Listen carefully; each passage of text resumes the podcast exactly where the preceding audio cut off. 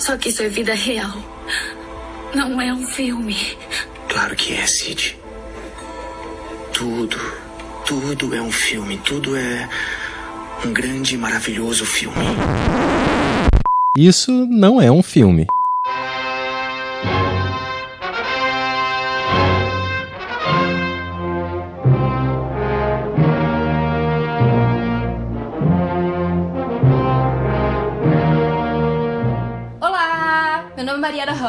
Eu sou roteirista e pesquisadora e hoje eu tô aqui como advogada de defesa de uma mulher injustiçada. E eu sou Renata Spitz, diretora, produtora e roteirista, e eu nem tenho roupa para esse bloco temático de pura sedução, fatal e elegância.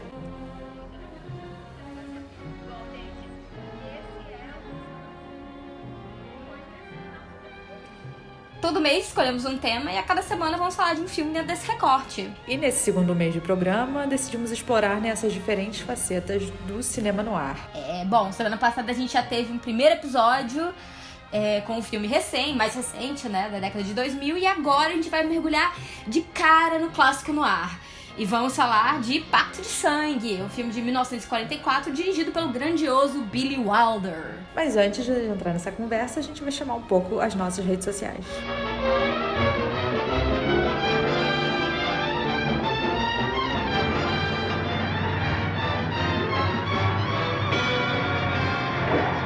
Bom, vocês podem seguir a gente no arroba Isso Não É Um Filme Pode no Instagram. É, no Twitter vocês podem nos encontrar no arroba Isso Não É Um Filme. E vocês também podem mandar e-mail pra gente no isso não é um filme pode@gmail.com. É, lembrando que é tudo sempre junto e sem acento. Então não tem acento no isso não. É isso, vocês entendem. É, e assinem nosso feed, compartilhem com os amigos e deixem reviews, né? Lembrando que vocês podem ouvir a gente no Spotify, no Apple Podcasts, no Google Podcasts, no Deezer, no Anchor e também agora no Castbox. Então, gente, vamos pro nosso programa?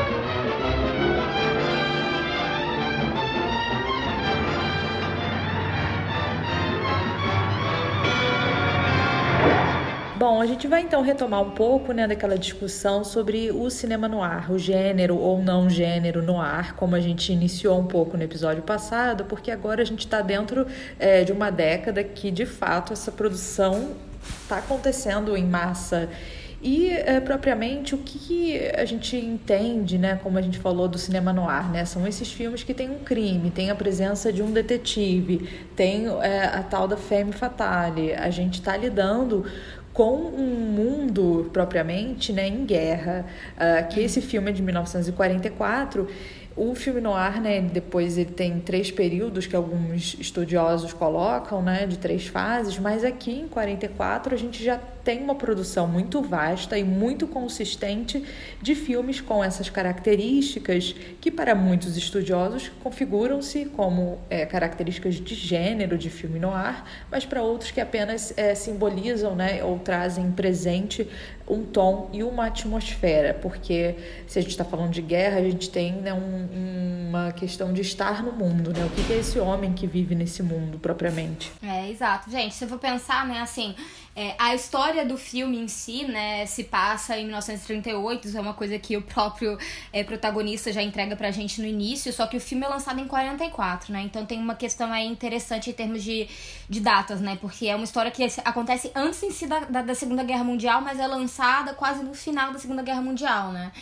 É, lançada e produzida, né? O filme eu acho que foi produzido ali também por 40 e pouco, 44 mesmo, e lançado em julho de 44, né? Então, é... Então acho que tem um pouco disso, né? Um pouco de, desse meio termo, né? Os Estados Unidos entram na guerra é, de, depois de, de dezembro de 41. E a própria guerra começa em 39 e termina em 45, né? Setembro de 39 até setembro de 45, né? Exato. E aí, né, propriamente, a gente está vendo uma leva de filmes que tem é, de forma muito marcante essas características, né, que a gente falou anteriormente como cinema no ar, propriamente. É por que, que esses filmes trazem propriamente é, uma questão temática de crimes. Por que, que esses protagonistas eles têm um perfil muito acurado de uma pessimismo, de cinismo, é, são, é aquela masculinidade né, bem uh, tóxica e latente que a Mari antecipou um pouco no episódio passado sobre né, ser um pesadelo né, que essa masculinidade representa e aqui a gente pode discutir melhor porque a gente está nesses filmes contemporâneos, né, a, uhum. a esse estado de ser no mundo. E é muito interessante pensar que essa questão da guerra traz uma, uma noção de desconfiança, essa cidade, né, que também é algo muito novo da modernidade, ela ambienta essa é, essa narrativa criminal onde todos os valores morais do homem eles são colocados de forma uh, que não existe né uma virtude do homem enquanto valor é uma sociedade corrupta como um todo né? É, e até assim uma coisa que é, você mesmo aponta Renata assim questões também de, de diferenciar né é, especificamente, porque o filme no ar em si tem uma atmosfera muito específica, né? E eu acho que muito dela é realmente é, é, um dado da fotografia, né? Dessa luz expressionista, né? E aí até uma coisa que você talvez possa falar, mas é algo que, tipo assim, que é Sim. é muito trazido junto de é, diretores alemães e do leste europeu que migraram para os Estados Unidos, né? Então a gente Exato. tem Fritz Lang Otto Preminger, Billy Wilder, Max Oppos, John Alton, Fred Zinnerman.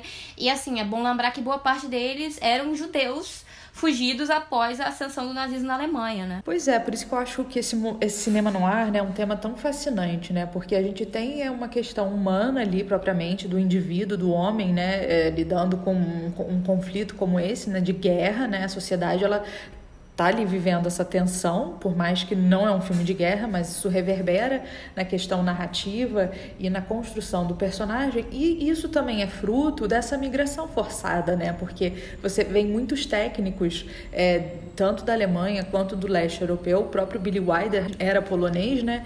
Então você tem uma mão de obra é, que migra e que faz toda a diferença para incorporar uma estética de luz expressionista, porque o expressionismo alemão no cinema é um movimento, né, do, o expressionismo alemão vem com, com essas pessoas juntas, né, em forma de estilo. Ou seja, é, é aquele estilo né, que você já colocava ali, é muita presença de sombra, né, esse mundo cheio de ângulos, que não é um mundo assim. É, como que eu vou dizer, em equilíbrio, é algo sempre muito distorcido ali, enquanto a natureza, porque a natureza do homem é distorcida, e eles incorporam, Altamente né? dramático também, né? Exato, né? Altamente sim. dramático, e assim, acho que um pouco diferente, né, porque eu acho que num certo expressionismo é, alemão em si mesmo, né, tem temas um pouco mais é, lúdicos, digamos assim, mais uma presença de um certo. Que trabalha com a psique, um né? universo. Com a psique, é, exato. E até um universo até. meio teatral, né? Uhum. Assim, do tipo, em termos de. A construção dos cenários tem um, uma Sim. conversa com um certo teatro, com uma coisa assim. Aqui não, aí aqui eles. Eu acho que eles acabam. É, é, eles absorvem pegando o sumo, né? Pegam o sumo do que é aquilo dali, jogam numa dramaticidade urbana e classe média, né, americana, né? Sim, tipo... e como forma, por exemplo, a gente tinha no expressionismo alemão, né, é, a luz pintada no cenário, né, porque é de tão forte que queria se dar essa dimensão, né, e aqui a gente já não precisa mais pintar cenário porque, né, anos depois, então eles incorporam esse jogo de luz, silhuetas e penumbra e também o jogo de ângulos, né, dentro dos filmes no ar, você tem um exemplo muito bom para a gente visualizar isso, é o Terceiro Homem, né, que tem um jogo de angulares assim, não angular de lente, mas de enquadramento, que é fantástico para dar a dimensão desse homem que desse momento, né, do mundo. Parece muito com Caligari, né, o terceiro, o, o, The Third Man, ele parece muito com Caligari em termos de algumas... E é isso, e Caligari é quase todo feito nisso, de... de é, é, um cenário feito para aquilo dali, né, e já o Terceiro Homem não, eles pegam é, a cidade conseguem construir daquele jeito, com Exato. aquela mesma ideia, né? É isso que você falou, é muito importante, né? É o mundo que a gente vê, né? Que é essa cidade, que não é aquele mundo muito plástico, né? Daquele cinema uh, mais espetáculo ali. É a cidade, né? Que ela absorve essas sombras, esses ângulos, porque aquilo é a sociedade. É, esse jogo de penumbra, ele está revelando essa dualidade, esse peso, esse fardo que é o homem ali naquele momento. O início desse filme a gente poderia já começar né, puxando essa questão é, de sombras, né? Mas uhum. só para pensar no início do filme, que já traz muito isso, né? Uhum. É, é, Renato, você quer dar uma passadinha nessa questão dos, das três fases, só rápido? Claro, sim.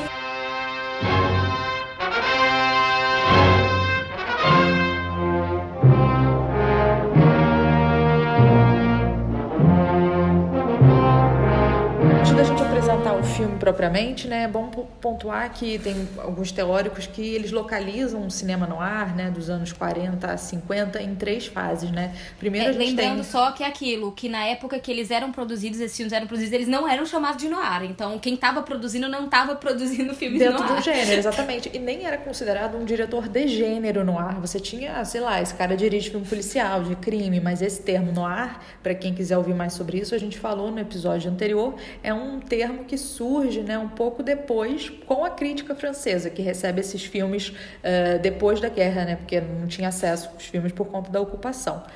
Mas o que eu estava querendo dizer aqui, né, que tem é, alguns teóricos é, localizam três fases do cinema no ar, né? A primeira seria de 1941 a 46, né, que é essa fase do lobo solitário, né, de Chandler, Hammett e Green, e que a gente tem muito marcante a presença de Lauren Bacall e Boger. A gente tem essas duplas, né, o Alan Ladd Veronica Lake. A gente é uma fase muito mais marcada também por mais diálogos do que ação propriamente. Eu acho que até essa questão dos diálogos rápidos também tem muito do screwball, né? Tipo, da, da, é, o screwball comedy, né? Que também é mais ou menos essa época, final da década de 30. Durante a década de 30 também tem muito esse, esse essa característica de um diálogo rápido, né? Tipo... E bem assertivo, né? Um bate-volta, é, assim, exato. que são frases muito perfeitas e pensadas, né? No sentido dramático uhum. e verborrágico. É, já na segunda fase, que é, datam né, de 45 a 49, são mais ligados esses filmes né, problemas de crimes urbanos, corrupção policial, né, e tem menos uma presença da questão romântica propriamente. Uh, e já na terceira né, e a última fase que se coloca é entre 49 e 53, que é o período de ação psicótica, né, impulso suicida desses personagens. O herói no ar, né, ele parece já estar tá há 10 anos sob o peso desse desespero, né, porque é o que a gente está falando o tempo inteiro. Esse personagem herói, o personagem principal, é um personagem que é o anti-herói, né? Ele é derrotado, né? Ele está ali sentindo o fardo de de viver num mundo que está em guerra e como esse mundo se revela podre. Né? Uhum. Enfim, ele também é um cara sem virtude. Isso que é muito interessante. Eu fico até me perguntando, e aí um ponto que, a gente, que eu acho que a gente vai explorar mais pra frente, o poder, a, o poder ou a influência, talvez, do, do código reis dentro dessa, dessa questão, né? Porque inicialmente, só uma coisa que a gente vai, mas assim, tipo, existiam certos limites é, para o que poderia ser mostrado, né? E o Código Reis, assim, 1930, né, especialmente, 40, e aí, assim, quando cai o Código Reis na década de 60, né, o começa a ser mais, menos usado, mas eu acho que também tem umas, umas questões quanto a isso, assim, em termos de é, localização. Sim, é muito interessante porque justamente, né, depois que o cinema vai, entre aspas, se liberta, aí a década de 70, 80 você tem, né, uma revisita esses filmes como o Brian De Palma faz, né, que você coloca aquilo que não podia em termos de sexualidade naqueles filmes, né, da, uhum. do, do encontro sexual, né, do par romântico, que aqui a gente tem, né, uma forma muito soft, é né? casto, né? Tudo muito é casto. É muito casto. Só que aí, né, depois disso vem o De Palma faz essas releituras, né? Que é muito mais, eu acho, algo que vai pelo maneirismo, né? Se a gente pensar no movimento artístico, né? Que coloca né, um marca-texto, uma saturação dentro desse, dessa ideia. Até, né, especialmente, sei lá, um Chinatown, né, onde todos os temas que existiam ali, eles são explodidos e usados ao máximo, né? Então, assim, Sim. assim, tipo, o máximo do grafismo possível em termos de história que nunca se falava anteriormente se fala ali, né? Sim, sim, principalmente até acho que da, da, das relações sexu... assim do, do, do par romântico, né, que concretiza a Uhum. a questão sexual, né? Que em Código Reis, para quem não sabe, né? Por exemplo, tinha que filmar um casal que dormia em cama separada, porque imagina, nunca poderia filmar uma cama de casal. Então, gente, vamos rapidinho para uma, vamos começar então com uma ficha técnica pra gente entrar direitinho no filme. The living room was still stuffy from last night's cigars. The windows were closed and the sunshine coming in through the Venetian blind showed up the dust in the air. Bom, né? Pacto de Sangue, é, ou Double Indemnity, né? Como é o nome original no inglês, foi lançado nos Estados Unidos em julho de 1944, dirigido pelo Billy Wilder, né? É, Billy Wilder, assim, raiz do cinema, tanto como diretor quanto como roteirista. Então, é, quanto mais quente, melhor. Se meu apartamento falasse, o Crepúsculo dos Deuses, né? Que é outro que também às vezes é colocado dentro desse cinema no ar, né? É, como tantos outros que a gente falou aqui, né? Ele era judeu é, ele emigrou para os é, ele saiu da Alemanha ainda na, em, em 33, né, quando o, o Hitler acende a, a liderança do, do, do, partido, né, nazista, e ele perdeu a mãe, a avó e o padrasto em, em campos de concentração, né, então é algo que é muito perto da vida dele, né, então acredito eu que quando ele grava Pacto de Sangue, a família dele já tinha toda morrido nesse, nessa situação, então né? Imagino que uma certa um, é, que um, um, certo pessimismo com a vida não seja estranho a uma pessoa que tem uma história de vida assim, né? Sim, com certeza. E também, Mari, não é de se assustar, né? Pensando também num Fritz Lang, por exemplo, que também sai vazado, né? Do, do, do nazismo.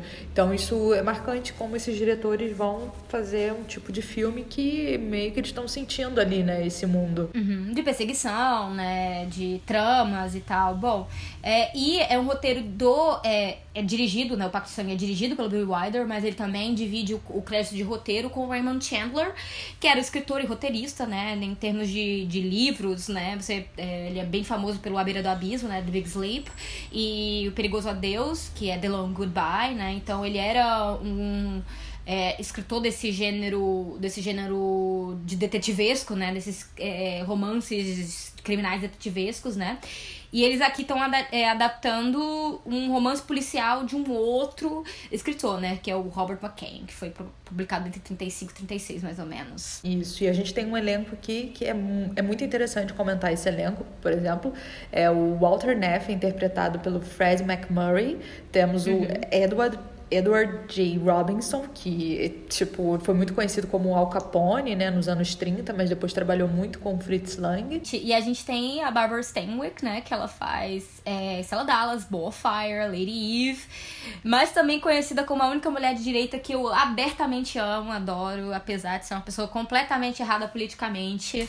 Mas, Ai. assim, uma atriz do caralho, assim, um ícone da, da época e, assim, uma, um rosto que fica muito marcado é, para todo mundo que talvez tenha entendido. A nossa, a nossa arte é baseada no rosto dela aqui. E, Sim, é, ela é a nossa grande o ícone desse. Impacto de sangue. Exato. Phyllis perfeita. E o figurino desse filme, eu acho que é legal mencionar que é a Edith Head, né? Que uhum. é responsável por uma penca de figurinos desse gênero, dessa época, e ela é homenageada nos Incríveis, né, com a figurinista Edna, né, é porque é, é muito, é quase que também uma parte fundamental também desse gênero, porque a gente estava falando aqui de elegância, né, e de um uhum. certo estilo, né, ali de época, e é muito na mão dela, que é interessante a gente citar. É, agora é engraçado também pensar, porque é, a Siles, ela, ela é tida, e até é uma questão que ela é tida meio como é uma, né, uma interesseira meio sem, sem estilo. Assim, ela, é, ela era meio uma tramp mesmo. Tanto que tem aquela coisa da peruca que muita gente não gostou na época, que achava falsa. E o próprio Billy Wilder disse que ele escolheu a peruca para parecer falsa, porque ela é uma menina toda montada, não sei o quê. Eu acho a peruca icônica. Quem fala mal dessa peruca. Eu acho incrível também. Eu, eu vi que falaram mal. do poder. Falei, Nossa. Se o meu não. cabelo conseguisse ficar desse jeito, eu dava um jeito. Eu é que exatamente um isso. É, é, é que Exato, acho que dá essa questão de falsidade sem ser uma coisa.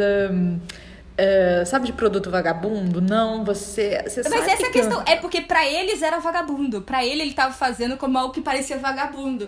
Eu olho aquilo ali e eu digo, perfeita, nunca errou. Sim, amiga, eu tenho até uma impressão de que eu fico pensando se essas vilãs tipo Nazareno foram inspiradas nela, sabe?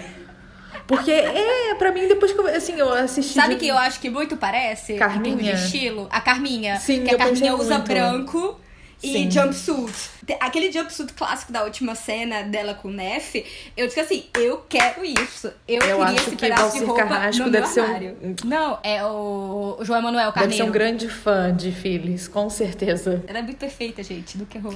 E uma coisa muito interessante desse filme, né, por exemplo, o Fred McMurray, ele era muito conhecido por filmes de comédia soft, sabe? Coisa bobinha. E isso é muito interessante pra época, porque a gente tá falando de um tempo de Star System. Ou seja, se você é vilão, você vai fazer vilão para sempre, porque tem essa questão do estrelato, de você associar um gênero a determinados rostos, né?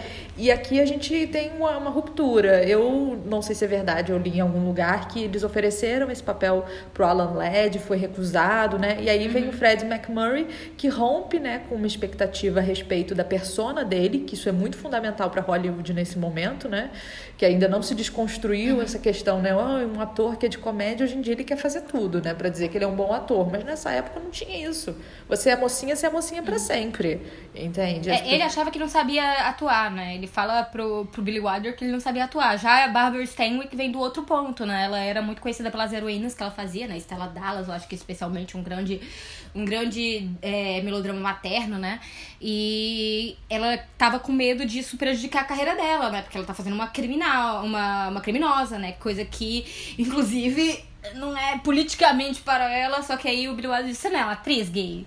É. Faz. Exato. Faz, você é atriz, não é? Ela, é, eu gostaria de acreditar que eu sou uma atriz. Ele, então faz. Então faz, exatamente. E ela agradece ele até, assim, sempre agradeceu ele, né, por, por ter quase forçado ela no papel. Não, eu acho assim, todos os planos de rosto dela, ela entrega uma atuação sensacional.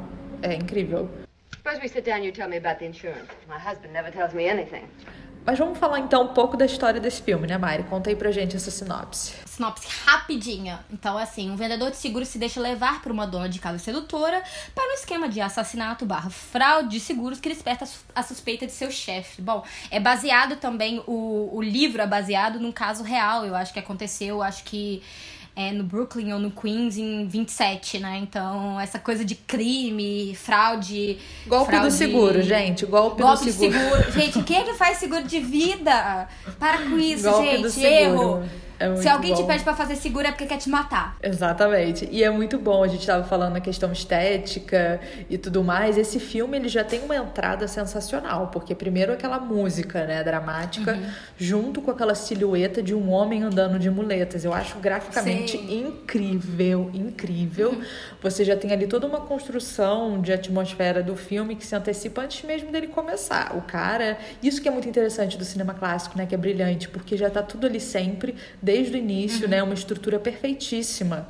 A gente uhum. tem ali, já começa com uma cidade também que se apresenta e aí a gente tem a cidade noturna, a gente tem ali um bonde, os trabalhadores, os letreiros de uma cidade urbana, isso é, já se coloca. E, e, é a cidade que não tá em, na ativa, né? Não é a cidade acordada, não é a cidade comercial, é a cidade do realmente de um submundo, né? Que é quando da você noite. não vê, né? É isso, como você falou, tipo assim, ah, eles estão arrumando, uma das primeiras cenas eles estão arrumando uma rua, né? Uma coisa que você não isso. vê via de regra. Então acho que tem uma escolha muito por isso, de olhar um lado da cidade, dessa vida que não é muito explorado, né? Sim, e o que é mais fantástico nesse início, né? Claro que a gente não vai detalhar o filme inteiro, mas o que é o início é muito incrível. É, você apresenta, né? O personagem chega meio mancando até a gente ver o rosto dele demora. A gente tá de costas, uhum. ele passa pela sombra. É essa a ideia, né? Sim. De como que a estética, ela tá... É, ela se sobrepõe, de certa forma, nesse momento, à narrativa. Porque eu não tô tendo ação, propriamente. É um cara andando, mancando. Mas todo esse conjunto de sombras, essa expectativa que se cria até a gente ver o rosto dele e pela primeira vez quando o rosto se aparece ele é permeado né por uma aquelas persianas né que cortam o rosto dividindo esse homem né entre um lado de luz e um lado de sombra e até colocando ele né, embaixo de grades né embaixo não mas é em grades é, você, né? ele tá gradeado isso, ele tá preso já isso essa questão é fundamental é como esse jogo de luz de persiana ela vai não só ambientando criando uma psique desse personagem que é dividido mas também dá essa noção de que ele tá gradeado, ele tá preso. Ele tá preso, né, o que a gente sempre fala aqui, a um, ao destino, que algo aconteceu e, e... e algo criminal que ele tá fazendo, né? Sim. né? Eu acho que muito dessa escolha de não ver o rosto do Neff até ele chegar propriamente na sala dele, né? Que eu acho que é só quando chega mais ou menos na sala. Isso, é, quando ele senta, no... né? Quando ele é senta. que a gente consegue ver o rosto, você sabe que ele tá com um segredo, que é um homem que tem um segredo, porque ele ele, ele é, ele ativamente recusa o rosto dele às pessoas por quem ele passa. Sim. Ele, quando ele encontra o porteiro, né, o cara do, do elevador, ele recusa o rosto dele a essa pessoa.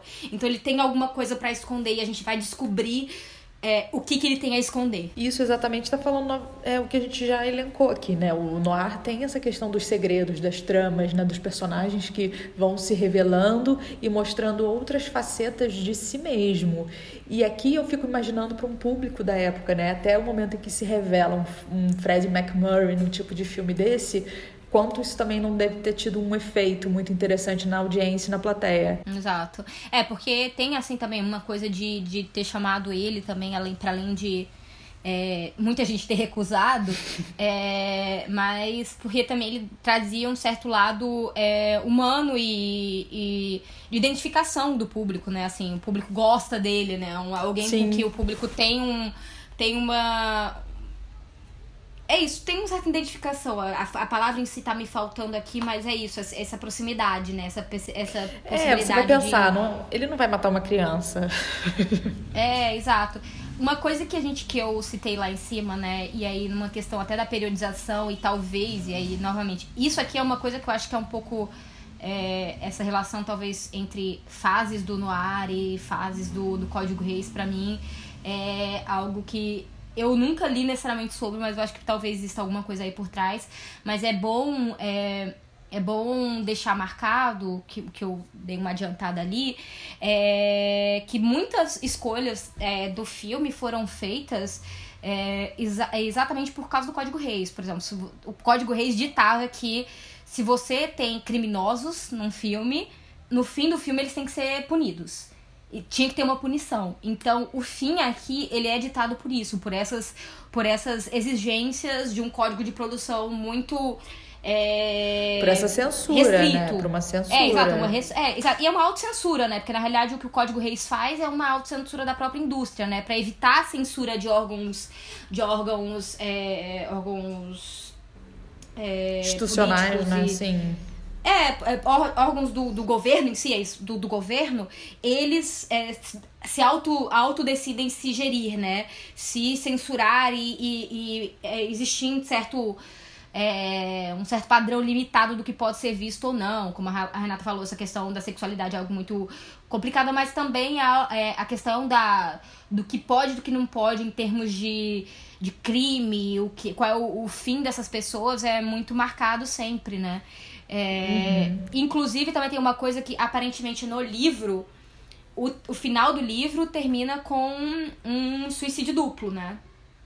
É, só que isso era proibido.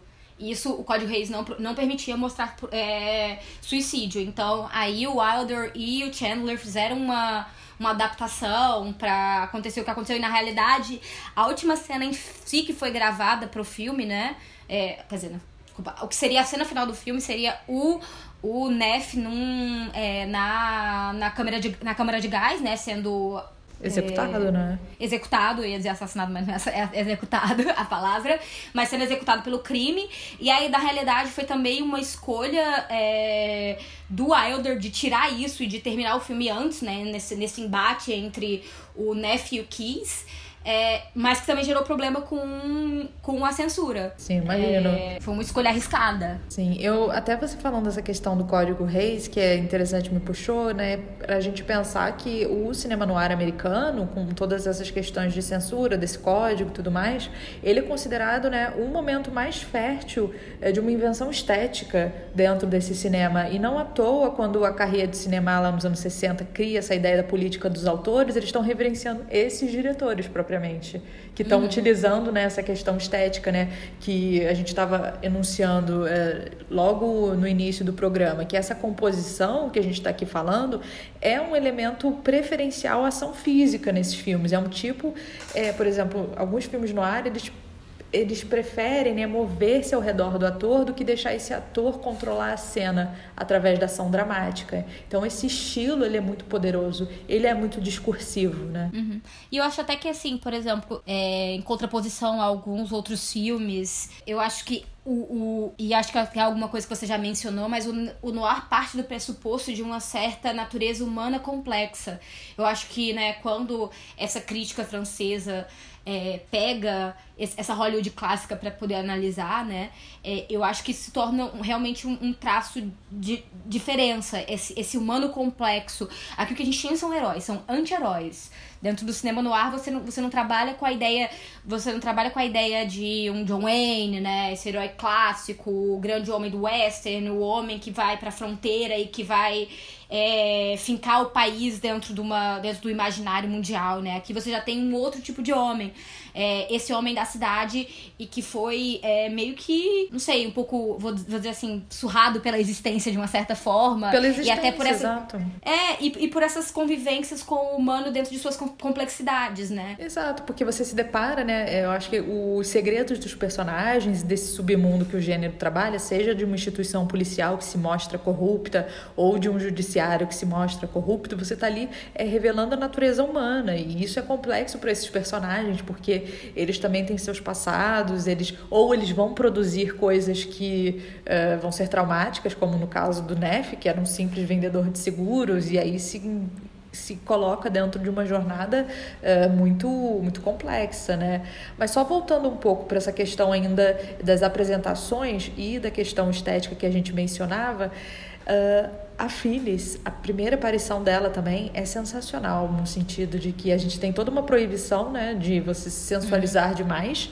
Ela vem numa um ângulo assim que a gente chama de uh, contra-plongé, ou seja, uhum. eu, eu, coloco a minha câmera de baixo para cima, eu o Nef está embaixo, ela está chegando em cima da escadaria, uma questão de poder, né, ali, de uma Ela mulher. é quase um ídolo, né? Uhum. alguma coisa a ser a ser reverenciada, é, reverenciada. Exato. Você já coloca ela nessa questão de poder ali, né, de e ela também tem uma sombra acompanhando uhum. ela e ela tá de toalha, uma coisa sensual, né, que ela ainda fala ah, eu tava, sei lá, na piscina, não lembro o que, que ela é, fala. Mas ela tá, sol. ela tá só de toalhinha ela se aproxima, você, claro, aqui você já configura também toda uma ideia de femme fatale, desse tipo de personagem. Mas a introdução dela eu acho muito marcante. E a conversa entre, esses, entre eles dois, na primeira conversa, é, é assim. Demais. eu fico, eu fico assustadíssima. Nossa, já dá pra sacar dela. Ele... Não, e, e, e ele é muito. Ele é muito ousado do jeito que ele fala com ela, né? Porque Sim. ele tava ali para falar com o marido dela e ele começa a dar em cima da mulher pesadamente. Até ela fala, calma, que o limite de velocidade aqui nesse, nesse condado é 45. E ele, a quanto eu estava indo? A 90. A 90, sim, porque... amo. Porque ele tava pesado, pesado. Sim, sim, gente, eu amo que o Walter Neff só chegou ali querendo a comissãozinha dele, né? Tipo, preciso e acabou né, se metendo numa parada bizarra. E eles, e isso que é muito interessante, né? Que fica uma conversa ali que depois uh, num, como que eu vou dizer, continua, né? Ele come, ela começa a jogar um pouco porque ela é muito esperta. Ela dá umas aberturas assim, do tipo, ai, seguro como? Como assim dupla indenização? handle just automobile insurance or all kinds? All kinds. Fire, earthquake, theft, public liability, group insurance, industrial stuff, and so on right down the line. Accident insurance? Accident insurance? Sure, Mr. Dietrich. Agora, isso é uma coisa que eu acho interessante, tá? E aí, eu não sei se a gente pode pular já pra essa coisa, né? Acho que a gente pode também voltar um pouco a alguns, a, alguns outros aspectos, mas eu acho que a questão da ambivalência da pessoa e a ambivalência do caráter da pessoa, eu acho que vale lembrar que até o próprio Neff fala isso, isso é algo que ele fala. Que, ok, ela fez uma proposta indecente para ele, mas era algo que já tava falando com ele desde sempre. Ele fala que, tipo, ah, que como todos nós, a gente sempre que, até como ele fala, eu acho que ele dá o, ex, o exemplo de uma pessoa que trabalha no cassino, né, e que, que vê muita gente tentando fraudar o cassino, e aí aprende e fica pensando na vida. Então ele tinha esse desejo de fraudar o lugar onde ele trabalhava, porque ele conhecia muito bem todos os truques, e ele queria ser mais inteligente que todo mundo. Então acho que tem uma certa coisa de uma certa ideia que eu acho que é muito perpassada de que ele cai nos encantos dessa, dessa femme fatale, mas ele é. Ele que, ele que cria o plano, o plano é todo dele, né? Assim, ela dá, ela dá, ela fisga ele, ela vai, joga a, re, a redezinha, fisga ele, só que quem faz tudo, quem organiza tudo é ele. Ele já sabe exatamente o que fazer para conseguir. E essa questão da double indemnity, né? Dessa, dessa cláusula de, de duplicar o valor da, da pólice de seguro, é ele que coloca. Ele que diz assim: olha, inclusive tem uma forma melhor, a gente vai ganhar mais dinheiro ainda, querida. Porque ele vai, vai ser desse jeito aqui que ele vai morrer e a gente vai conseguir o dobro. Então, assim, é. Só pra deixar aí que eu acho que o Neff não é tanto uma, uma vítima mas também uma pessoa que tem uma certa um certo gosto pelo que tá fazendo, ele se diverte, ele fica, ele fica animado, excitado com o, com o transgredir a lei. Sim, total. E eu acho isso muito forte quando o Keys, que é o chefe dele, oferece um trabalho de escritório, ele quer continuar sendo vendedor de porta em porta, né? Ou seja, ele quer essa vida, saca? Essa vida do hustler, né? É, exatamente. Então é isso, ela ele ela não é culpada. Ela sacou ali uma vontade, né? E uma uhum. pessoa que poderia executar aquilo que ela estava querendo, porque depois de descobre que ela também tinha um, né, um outro boy. Enfim, que ela é espertíssima, ela não dorme no ponto. É, enfim, ela viu ali a chance dela, né, para isso. É, exato. Assim, é, isso até voltando à minha frase inicial de estar tá aqui defendendo a Phyllis, eu eu tô mesmo, porque eu acho ela injustiçada. Eu acho que essa ideia toda da, da, da femme fatale, e aí toda a questão de gênero que tá ligada a isso, né? Que eu acho que a gente pode, pode abordar um pouquinho mais. Mas é, esses problemas de gênero, essas relações conturbadas entre homens e mulheres nesse período específico do, do durante guerra e pós-guerra especialmente, é, eu acho um pouco de injustiça com ela, porque assim, se você. Óbvio, ok, ela tá fazendo algo errado, ela decidiu matar o marido é, para conseguir o dinheiro, mas o cara trata ela muito mal. O cara trata ela muito mal. Ele é muito escroto com ela. Ele não dá um minuto, assim, de, de, de carinho, de nada, assim. Eu, eu consigo Ele é bem entender. mais velho, né? Isso é interessante. É, ele, ele é, é, bem, mais... mais velho e ele, ele é muito. Ele é muito rude com ela. Ele, em momento nenhum, ele é, ele tem um carinho por ela, né? Então, assim, ok, ela tá fazendo algo errado, assim. Acho que até num lado um pouco Carminha dela, sabe? Essa, essa ligação. Ela é muito acho Carminha, Carminha também, Depois também tem essa, Acho que tem essa. A Carminha tem essa coisa assim também, né? Tinha essa coisa de sabe? É, ela, tá, ela é uma sobrevivente. Eu acho que o que a Phyllis é, ela é uma sobrevivente do mundo onde a única coisa que ela pode ser é mulher de alguém e assim conseguir dinheiro. Isso, e usar propriamente o, aquilo que ela tem, né? A arma de sedução como uma forma uhum. de, tipo, driblar o sistema, de conseguir alguma coisa, né? Exato. Eu acho assim que de uma certa forma, acho que até uma. algo meio. É, meio trágico nessa dessa existência toda dela, sabe? De é, de ser alguém que é, que é isso. A única arma que ela tem é o corpo, essa sexualidade exacerbada. E é o que ela joga, né? Mas ela acaba nunca tendo um momento de paz, né?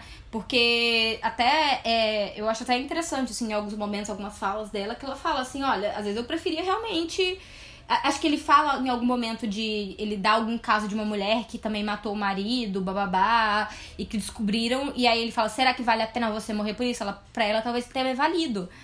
Porque pra ela essa é uma vida ruim. De tipo, ok, ela tá em casa, só que ela vive presa, ela. Ok, vale ou não acreditar no que ela tá falando, né? Mas eu parto do pressuposto que, é que ela também não é uma pessoa né? feliz, sabe? Sim, então, sim. É, eu, eu, eu gosto dela. Mr. Neff, why don't you drop by tomorrow evening around 8.30? He'll be in then. Who? My husband. You were anxious to talk to him, weren't you? Yeah, I was, but. Uh... Um ponto que é só pra gente retomar também aqui, que, por exemplo, como a gente já falou de recursos de filme no ar narrativos, né? Aqui a gente começa com um dos clássicos recursos, que é a voice-over, né? A narração uhum. ali do Neff. E é muito interessante, ele vai narrando igual esses filmes, né? Bem mais, uh, como que eu vou dizer, conhecidos do gênero. Só que as falas dos personagens, elas entregam também muitas dessas características que a gente está falando. Tem um momento que o Nino, que é o namorado da da enteada da, da Phyllis, é, né, exatamente. que é a Lola, ele fala: uhum. "Não, eu não eu não confio em ninguém. Sabe? Ele dá essas falas, né? Essas frases, elas estão ali reverberando esse eu no mundo de não ter confiança. Ninguém é para ser confiado aqui nesse universo, porque todo mundo tem segredos, todo mundo pode fazer alguma coisa. É um mundo muito paranoico também desse desse e não à toa, né?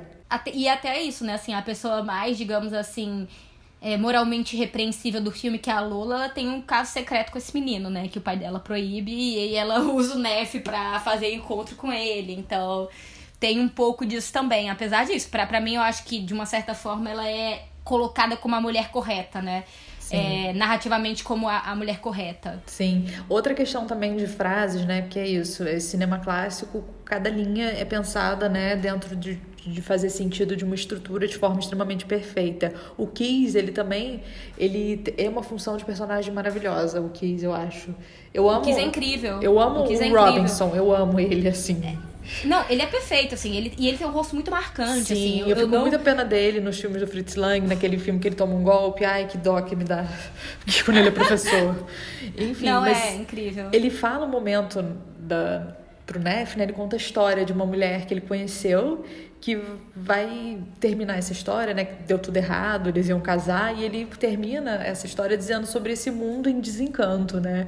Ou seja, esses personagens estão o tempo inteiro falando do que está acontecendo. Eu acho muito incrível, porque assim, esse nível do que. Porque né, é isso que ele fala, é o, o homenzinho dentro dele, que quando ele quando tem alguma furada, quando tem alguém querendo dar um golpe, o homenzinho dentro dele começa a mexer e dá o sinal para ele de que alguma coisa tá errada. Por isso que ele é um grande inspetor de seguros, coisa assim, que eu não sei exatamente qual é o.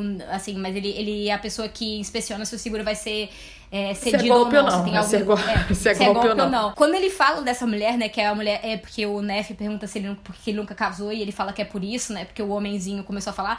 Aí ele disse que foi fazer o background check nela e ele descobre que ela pintava o cabelo desde os 16 anos. Eu fico, caralho, era isso? tipo, era isso. Mas eu acho que é isso do tipo, ela, ou seja... É um nível de paranoia muito grande, né? Isso, exatamente. E uma coisa interessante, Mari, que aqui nessa história propriamente a gente não tem uh, a figura do policial e nem do detetive. Esse policial, esse detetive, esse criminoso. É o Kiss. É o Kiss, exatamente. A gente, tá, a gente reproduz essa instituição que ela é muito é, constante nos outros filmes. A gente tem o Boga é, fazendo diversos detetives, o Marlowe, o Sam Spader, enfim. Mas aqui não, um Pacto de Sangue a gente não tem umas é, personagens de detetive, mas que estão encarnando esse lado detetivesco. Sim, é. E até aí, e aí indo é, contra essa ideia, né? Porque isso, o, o detetive feito pelo é, pelo Bogart são homens um pouco mais são homens ativos né? Homens que vão a campo. Aqui o Kiss ele consegue descobrir tudo dentro do escritório dele. Sim. Só por, por causa dessa questão de ele ser uma pessoa extremamente desconfiada né? E ele ter é, ele ter muito, muito exacerbado essa questão de que as pessoas estão tentando dar golpes. Sim, Isso é algo exato. da natureza humana. E aí que tá, né? Porque assim, a gente, diferente de outros filmes que você, o detetive descobre, por exemplo, que a polícia é corrupta, aqui não, uhum. você tá dentro de uma estrutura de seguradora, né? E o dono da seguradora fala o quê? Eu não quero pagar essa dupla indenização de jeito nenhum, a gente tem que achar alguma coisa errada dentro desse caso, porque eu não quero uhum. pagar esse valor milionário. E aí É o golpe dentro do golpe. É o golpe né? dentro do golpe, assim, eles não estavam nem desconfiando muito disso. O cara chuta suicídio suicídio. E aí o Kiss, muito esperto, falou: impossível, suicídio. Esse trem vai a 20 km por hora, meu filho. Se tu pula ali, tu não se mata. E aí ele começa a pensar. E eu acho que tem uma, aquela estrutura muito boa também narrativa, né? De que é o gato atrás do rato, né? Que Breaking Bad tem isso. Para os uhum. fãs de anime tem muito em Death Note. Ou seja, os dois estão muito juntos. E um tá perseguindo o outro. Só que um não sabe. Death Note tem muito de noir também. Tem, né? total. Isso, assim, os fãs de anime podem depois uh, analisar. Tem muita referência de noir dentro de Death Note. Sim. É, não, isso eu acho assim muito é, interessante aí até também trazendo um pouco, porque eu nunca li o livro, né? É o livro, a novela na também qual foi baseada do, do uhum. Kane, né? Do McCain, não sei dizer o nome dele, mas é, dizem que ali o, o, o Keys, na realidade, ele era meio que um escada, ele era um boboca, um bobão E foi uma coisa muito mais do, do Wilder e do, Chandler, é, e do Chandler de construir ele como esse contraponto mesmo. Tipo, a pessoa. É, e até como. E ele é um. É, é, ele tem esse, esse, papel duplo, né? Porque. E que também acontece muito, por exemplo, acho que em Death Note também tem um pouco disso de você ser ao mesmo tempo a pessoa que tá perseguindo o criminoso, mas também, porque você não, porque você não sabe que é aquela pessoa criminoso, você é o mentor dele. Né? Sim, você é o então, mentor. Então ele é o mentor. É, ele não É. sabe. Isso é sensacional. Da... Ai. Boas É, histórias. não, e, o né? filme, e o filme é todo feito num- numa questão de, de quebra de expectativa, né? Porque do início, né, até por essa questão narrativa de ele já conta o, fina, o final no início, né? Que ele conta que vai dar tudo errado, que ele não conseguiu nem dinheiro nem a mulher, que ele tava querendo isso, não sei o quê, que não conseguiu nada, e darará, e ele vai contar, vai, vai meio que se gabar pro Kiss pelo, por, por- pelo Kiss não ter conseguido prender ele, porque na realidade é o objetivo dele ali, né? É uma questão Sim. de ego até, né? Exato. E o filme todo você fica fica ansioso por quando é que ele vai ser pego, quando é que vai dar errado, quando é que vai dar errado, quando é que assim, o filme te carrega só nisso, do tipo, é aqui, é aqui, é aqui. Vários momentos de quase, quase é pego, quase é pego. E é o Case que fala o tempo inteiro também, não existe o crime perfeito.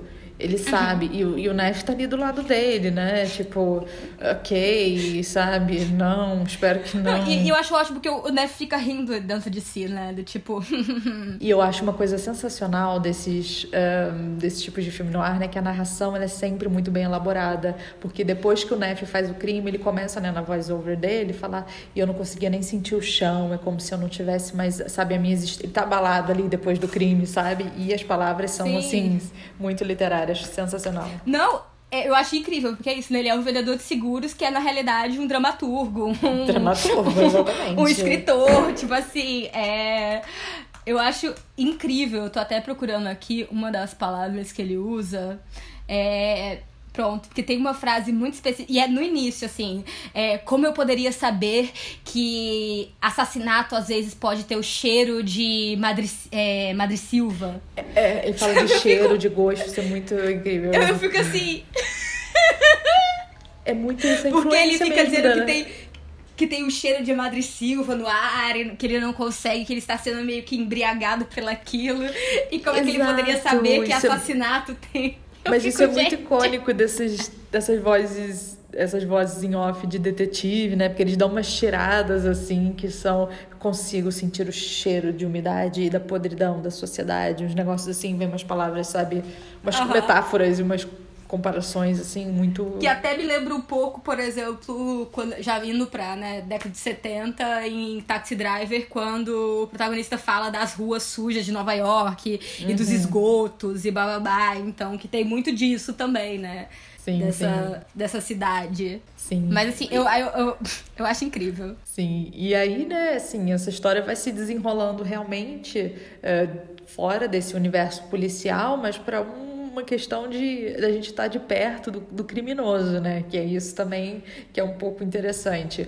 Antes você tem alguma coisa a ser eh, desvendada. Aqui a gente está do lado do criminoso e a gente está assistindo se, naquela expectativa, na antecipação de quando ele vai ser pego, né?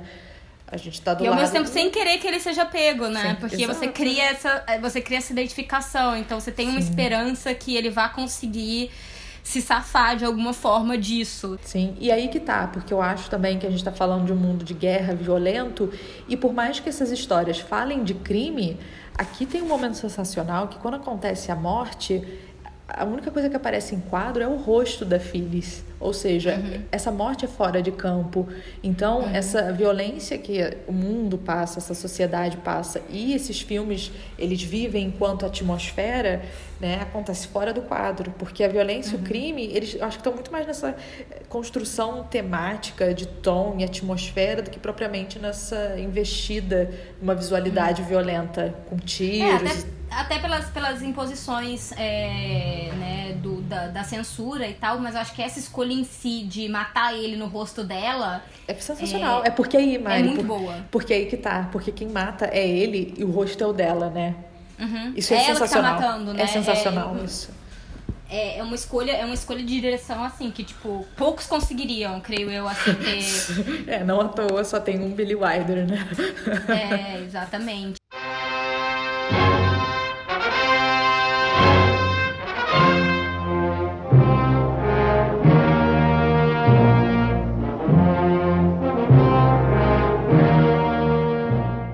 acho também uma coisa, só pra gente não esquecer, Uhum. é que eu acho que no fim das contas, né, essa história também fala sobre o American Dream, né?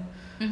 Sobre essa busca do sonho americano, de prosperar e de. Enfim, Prosperidade econômica. prosperidade né? econômica, exatamente. Eu acho que o, essa narrativa ela tá fazendo uma crítica muito direta a essa sociedade do sonho americano. Ao mesmo tempo também que eu acho que, eu- que uma sacada que isso agora me trouxe de, de prosperar e não sei o que, sonho americano, é, desde o início já tem uma decadência, porque quando o Neff fala da casa é, onde a Phyllis, o que os Dietrichson mo moram, né, ele fala assim, ah, é uma casa que há 10 anos atrás todo mundo queria. É, É um o- estilo de casa que então que já tá em decadência, sabe? Então tem um pouco disso ali também dentro desse dentro dessa geografia e arquitetura, né, que já, já jogam isso e essa própria cidade em construção, em reforma, não sei o quê. Então, tem um pouco. Eu acho que assim, o que vale agora a gente talvez é dedicar esse último momento, eu acho que esse papel da Femme Fatale é, como um todo e essas relações de gênero, né? Que a gente pincelou um pouco no, no episódio passado e eu acho que aqui, né, isso com,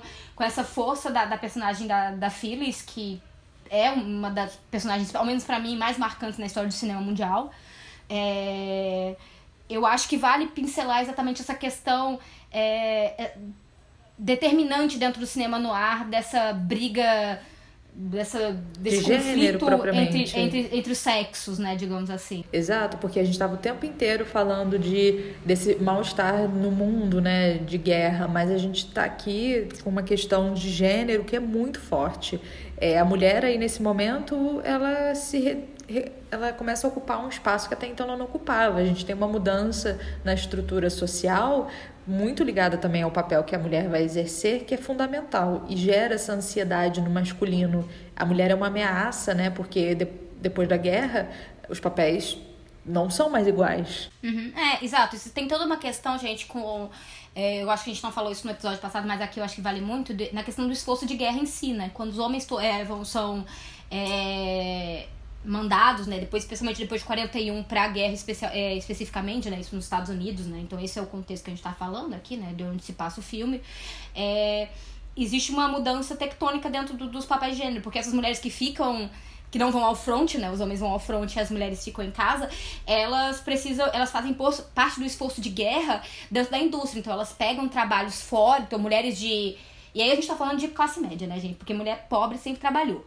Mas Sim. mulheres de classe média que em um momento anterior eram meio que de casa, é, casadas, bababá, não trabalhavam fora de casa, elas são é, convidadas, chamadas e. Bom, mas é isso, assim, essa, essa mulher é convocada pelo governo a, a, a trabalhar, a participar do esforço de guerra dentro da, dentro da indústria, né? Então, até então, sei lá. A Marilyn Monroe trabalhou em esforço de guerra antes de se tornar Marilyn Monroe. uma- Marilyn Monroe, exatamente. quando, ela, quando ela ainda não era Marilyn, né? Eu até esqueci qual é o nome original dela, mas. É alguma coisa Jean, Norma Jean. É, é Norma Jean. Quando ela ainda era Norma Jean, ela, ela trabalhava no esforço de guerra. Então é isso, tem um pouco dessa questão. E, e era namorada de um, de um cara que foi pra guerra, né?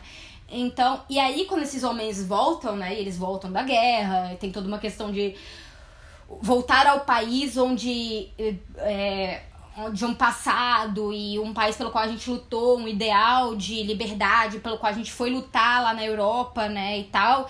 E eles encontram um país que é diferente. Então, até tem um pouco, se você for ver, é, tem uma certa produção que eu acho que é. Tem até alguns filmes de horror psicológico e até um certo noir psicológico também, é, onde você tenta recolocar essa mulher no lugar dela.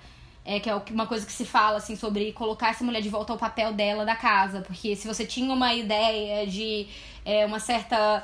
É, Emancipação, Quando- você quer voltar com é, ela onde- emancipação e, e, de um momento onde isso era algo, algo interessante e por isso laudeado dentro dos filmes e tal, tal, tal, mulheres ter carreira e não sei o quê, você precisa reorganizar essa, essa, essa sociedade, né? E até quando você vê, tipo assim, a década de 50, né, que é essa década, a década clássica do American Way of Life em si, né, ela não conversa em nada com é, com esse, é, assim, visualmente com esse momento aqui, né? Com o momento.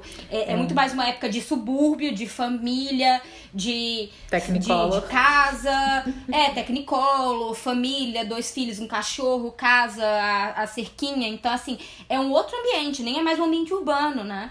Então, sim. essas tensões elas estão muito aqui. Exato, e é interessante porque, por exemplo, existe né, nesse gênero de filme no ar uma rivalidade mesmo entre o homem e a mulher.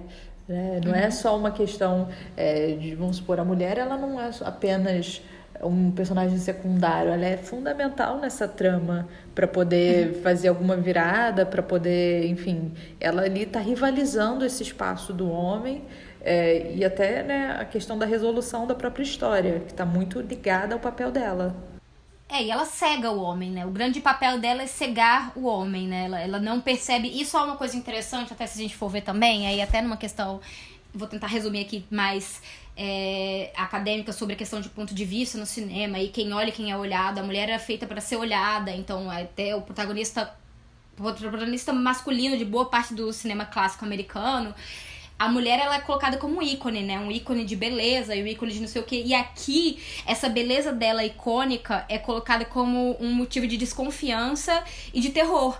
Porque é, essa sexualidade dela é usada como arma contra o homem, contra o masculino, contra o, a ordem, contra o, entre aspas, correto, né? Socialmente correto, socialmente. E, só que tem muito disso, né? De uma certa eu acho que até tem um texto. É... Woman and the Masquerade, agora eu esqueci o nome da autora, mas que fala muito isso, sobre essa questão do da femme fatale como mascaramento, sabe? Tipo, essa mulher usa essa sexualidade dela para proteger o interior dela, sabe? Pra proteger quem ela é. Porque é a única forma que ela tem de, nesse mundo onde ela é perseguida, conseguir algum tipo de poder. Sim, e eu acho que ao transformar né, essa mulher em sedutora e malévola e passível de uma punição, eu acho que o Noir ele reforça que essa masculinidade ela é ameaçada, né, e que ela está tentando essa masculinidade restabelecer esse equilíbrio, né, ao colocar é, esse perigo. Que é o que meio que acontece, né, dentro aqui dessa narrativa especificamente, né, o Neff vai lá e ele destrói a, a, a Femme Fatale para conseguir para tentar escapar, né? Para tentar para tentar se livrar do que ele fez também, né? Até, até de um jeito meio covarde, né? Se você for pensar, porque é, é isso, ele estava implicado e ele, ele ia implicar uma outra pessoa, mas ele tem um último momento de consciência, né? Onde ele fica com pena das outras pessoas que não tinha nada a ver com o plano deles, mas é, queira ou não, ele também estava implicado, especialmente aqui, eu acho que o Pacto de Sangue é um filme, eu acho que para mim é especialmente interessante porque, né, diferente de um, de um né, desses filmes do Marlon, desses filmes que tem o Bogart, tem não sei o quê, onde ele é menos implicado, ele é trazido, né, e tal, e ele tá tentando investigar alguma coisa, ele acaba entrando dentro, não sei o que, bababá, dentro de um esquema que tá muito acima dele. O, ok, o Neff, ele é trazido também para um problema, só que ele ajuda a bolar. Ele, ele, ele não é a pessoa que tá sem saber das coisas necessariamente. Ele tem uma ou outra informação que ele não tem, ok, que é mantida dele, mas ele também tá enganando pessoas. Ele tá ativamente enganando pessoas para conseguir também é, executar um crime pelo qual ele tem um, um, uma, uma ligação egóica muito grande. Ali o, o ego dele como pessoa tá muito ligada ao conseguir levar esse plano até o fim sem que o Kiss descubra, descubra né? É isso, gente. Se, se existiu um Walter White, é porque existiu também um Walter Neff, né? Essa questão do uhum. macho egóico em ser em fazer o crime perfeito. Dear Keys, suppose you'll call this a confession when you hear it. Well, I don't like the word confession.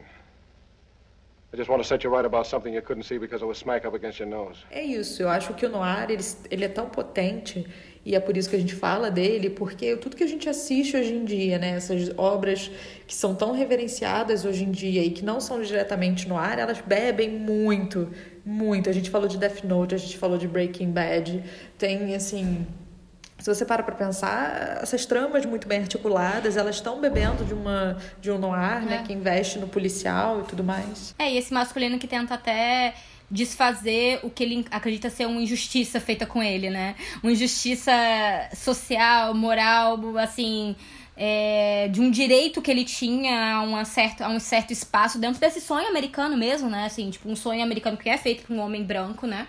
É, e ele se sente meio que roubado dessa, desse, desse, dessa prerrogativa de nascimento dele, e aí ele vai tentar reaver, né? Sim, sim. É por isso que esse tema é tão caro pra gente e esse filme também, no fim das contas. Porque ele fala Sim. muito de um mundo, ele fala muito de um, né, desse sujeito e como que realmente é muito marcante, porque o cinema americano, assim, é, mais reverenciado possível, acho que é graças a essas questões estilísticas e narrativas que surgem aí, que são consagradas aí. Exato. Bom, gente, eu acho que por aqui, hoje a gente termina esse episódio. Semana que vem vamos para outros espaços, outros países, não é isso, Renata? Exatamente, fazer uma Noir World Tour. Exatamente. Então, a gente é, termina por aqui essa semana e se encontra semana que vem para seguir essa, essa discussão sobre o Noir desse mês. É, falem com a gente, não esqueçam de assinar nosso feed, é, de indicar a gente para seus amigos e, bom, até semana que vem. Até a próxima, meu povo.